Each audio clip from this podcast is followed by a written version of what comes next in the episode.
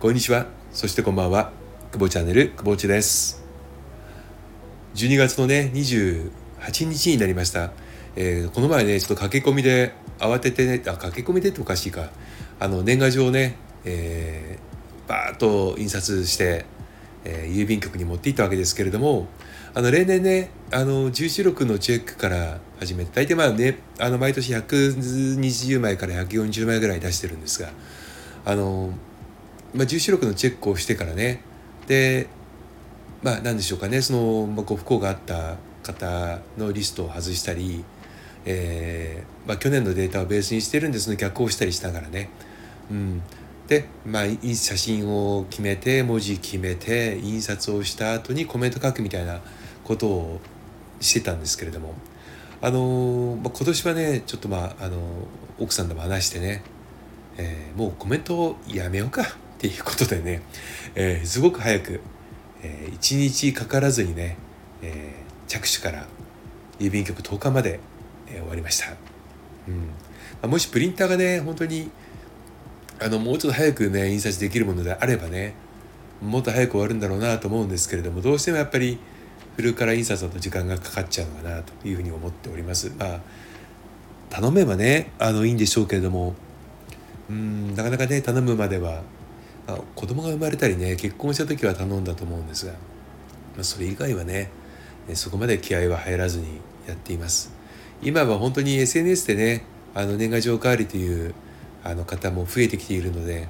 えー、まあ、いつね、えー、そういうふうにするかということをもうそろそろ考えていかなければならないと思っている久保地です。皆さん年賀状出してるんでしょうかね？うん年賀状でね出すの面倒くさいんだけどもらうと嬉しいもんでねこれは あの本当にこんな自分勝手な話をしていいのかって思うんですけどね本当にこうね離れている友達とかあの諸先輩方のね近況をはがきを通して知るっていうのはちょっとねあのワクワクしたりします。で、自分がワクワクするんだから、えーね、作る方、まあ、自分の方もねあのちゃんとして作んなきゃいけないなと思いながらもどうしてもねちょっとこう甘えてしまってね今年なんかは今来年届き味ですけれども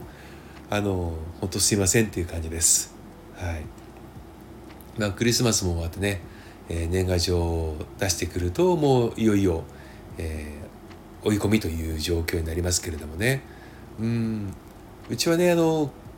まあメインは今日までがあの仕事でで、えー、まあ、ちょっとお店もあるんでねお店は年内いっぱい31日までフル稼働しているわけですが、えー、まあ本当にね、えー、どんな企業さんも大体まあ今日明日ぐらいでお仕事終わるんではないかなと思っています。なんかねそのオミクロン株のねあの報道とかもちょっと増えてきていて、えー、じわりじわりとねちょっと増えてきている今日なんか聞いたら1月ぐらいにあの、まあ、ワクチンがね効果が切れてくるのでえオミクロン株日本でも流行かみたいなことを言ってましたがなんかあのオミクロン株対策のね3回目のワクチン接種が1月下旬から2月になるんじゃないかみたいなね報道もあって。うんやっぱりそのまあねそのどこまで重,、まあ、重症化あんまりしないとは言われているもののどのぐらいね影響が出るのかなとはちょっとドキドキしながら、えー、報道をねあの聞いたり見たりしているんですけどもあの外資系の企業さんなんかはねこのオミクロン株のあの海外流行に伴って業績が悪化しているっていう話もねちょっと昨日聞こえてきてました。あの日本にねあの、まあ、日本車というので作られてる企業さんなんかも、まあ、業績悪化に伴い、えー、人員整理とかね事業縮小とかあの日本市場の見直しといったものをねされてらっしゃるようであのやっぱり少なからずね、えー、影響がね出てきているなというのを感じています。まあ、これはあの新型コロナがどうのこうのというよりもやはりそのまあねあの国内だけではないというね、まあ、当たり前のことですけれどもどんな仕事もねあの影響しているのかなとは思っています。それに影響、まあ、リンクしているのか副業をね、あのされる方も増えてきているなというのを感じてましてね。うんまあ、副業自体はね本当に本業に影響が出なければとよく言われてますけどもじゃあ本業に影響が出ている場合どうしたらいいんだっていうねあの私なんか思ってしまうわけですよ。まあ、うちの会社なんかはね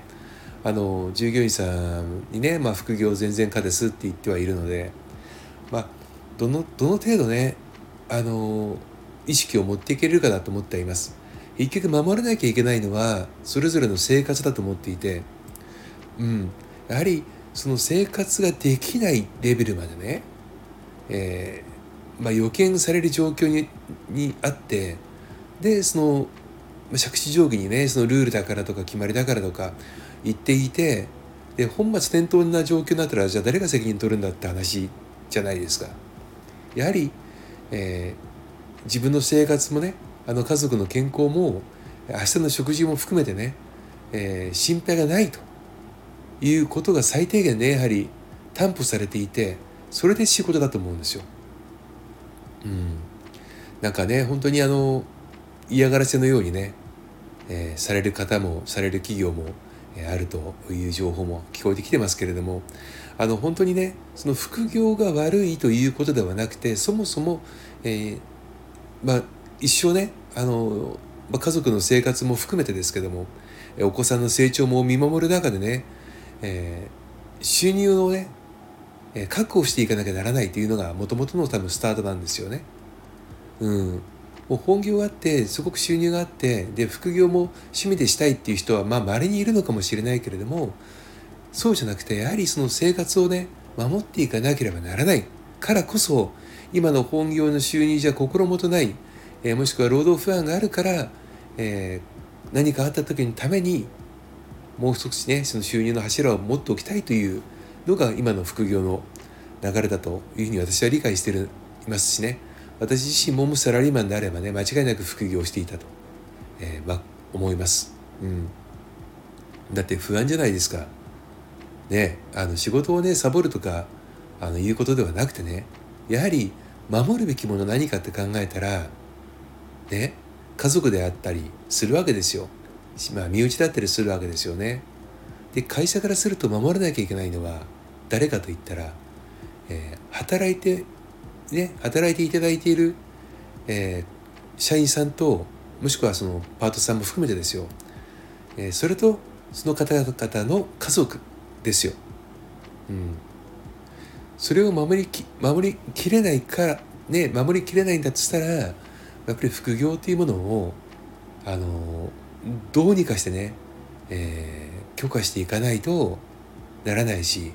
今ね本当に日本国内ってすごく冷え込んでるじゃないですか。まあ気温も冷え込んでますけど経済がね収入も増えない税金は高くなってる。うん、恐ろしいことだと思うんですよ社会保険料が倍になってで収入自体は増えてなくてで消費税は増えてるっていうねどう考えたってもうねあの生活できないレベルまでね来てる人が多いですよ。うん。もうね本当にこれどうにかして考えていかなきゃならないと思うんですけどもね。うん。とにかくまあ本当にね働き方の自由化ということはねあの労働者が考えることであってね企業側がねその働き方改革をしますっていう時にどうしてもね裏の意図を考えちゃいますよね。うん、働き方改革を企業側が提唱する時って何かあるんじゃないかって思ったりする久保地なんですけれども皆さんはどう考えてますでしょうか？もしくは皆さんのね職場は、えー、このねあの昨今の状況どのように乗り切っていらっしゃるんでしょうか？ね。うん。まあ今日明日が何とか乗り切れてもこの年が越せないとかね年越した後ねあのまあ企業さんコロナ融資をね、えー、返済が始まったりもう始まってる企業さんもあるでしょううちはもう始まってますけども、えー、コロナの融資の返済がねもうどうしていいかわからないというもう返していけるかどうかわからないという状況ですよ。そこでね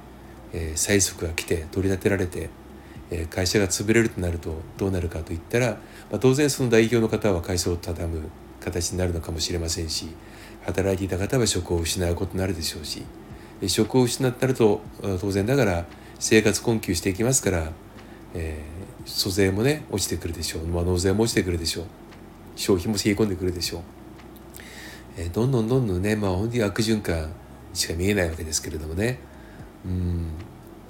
やはりこのね年末になるとどうしてもやっぱり言われるのが、えー、景況感ですよね。うん。まあ、でこのネットでもねその副業情報って結構飛んできてますけどもあの焦ってねいろんなものに手を出さない方がいいと思うんですよ。うん、ましてね副業の仕事を斡旋する人が何者なのかっていうのは考えなきゃいけないしチェックをすべきだと思います。うん、やはりね仕事を紹介できるということはそこの会社に仕事がね依頼が来ているということですよね。まあ、仕事がないものは発注できないわけですから。そうすると、えー、当然だからね、まあ、中抜きはされるんですけれども、えー、その仕事自体がね本当にね怪しくないのか、えー、法的に問題ないのかっていうのはね、え考えてやるべきだと思いますし、うん、確かにそのえー、今日明のお金がないっていう時にね働かなくちゃって言って今はどんな形でも情報は取れますけどもあの本当に副業に関してはね皆さん慎重にね特にネット上だと一回も会うことなくね、えー、やり取りをすることもねあのあるでしょうから、えー、そもそもの出所は何なのかそしてそれは間違いじゃないものなのか善意の第三者と言ってね、えー、逃げ切れるものなのかね、詐欺に加担していないかとかねいろいろ考えながらあの本当にね慎重には慎重を期して、えー、行った方がいいんではないかなというふうに思っております。うんまあ、年末を迎えてねちょっと副業というのも情報が目に入ってきてるし私の周りにもねあのちらほらやってる方も増えてきてる中でねあの今日は副業ということをねちょっとあのテーマにね最後まとめさせていただきました。えー、それではまたまた年内放送できるか分かりませんがえー、最後までお聴きいただきありがとうございました。それではまた、くぼちでした。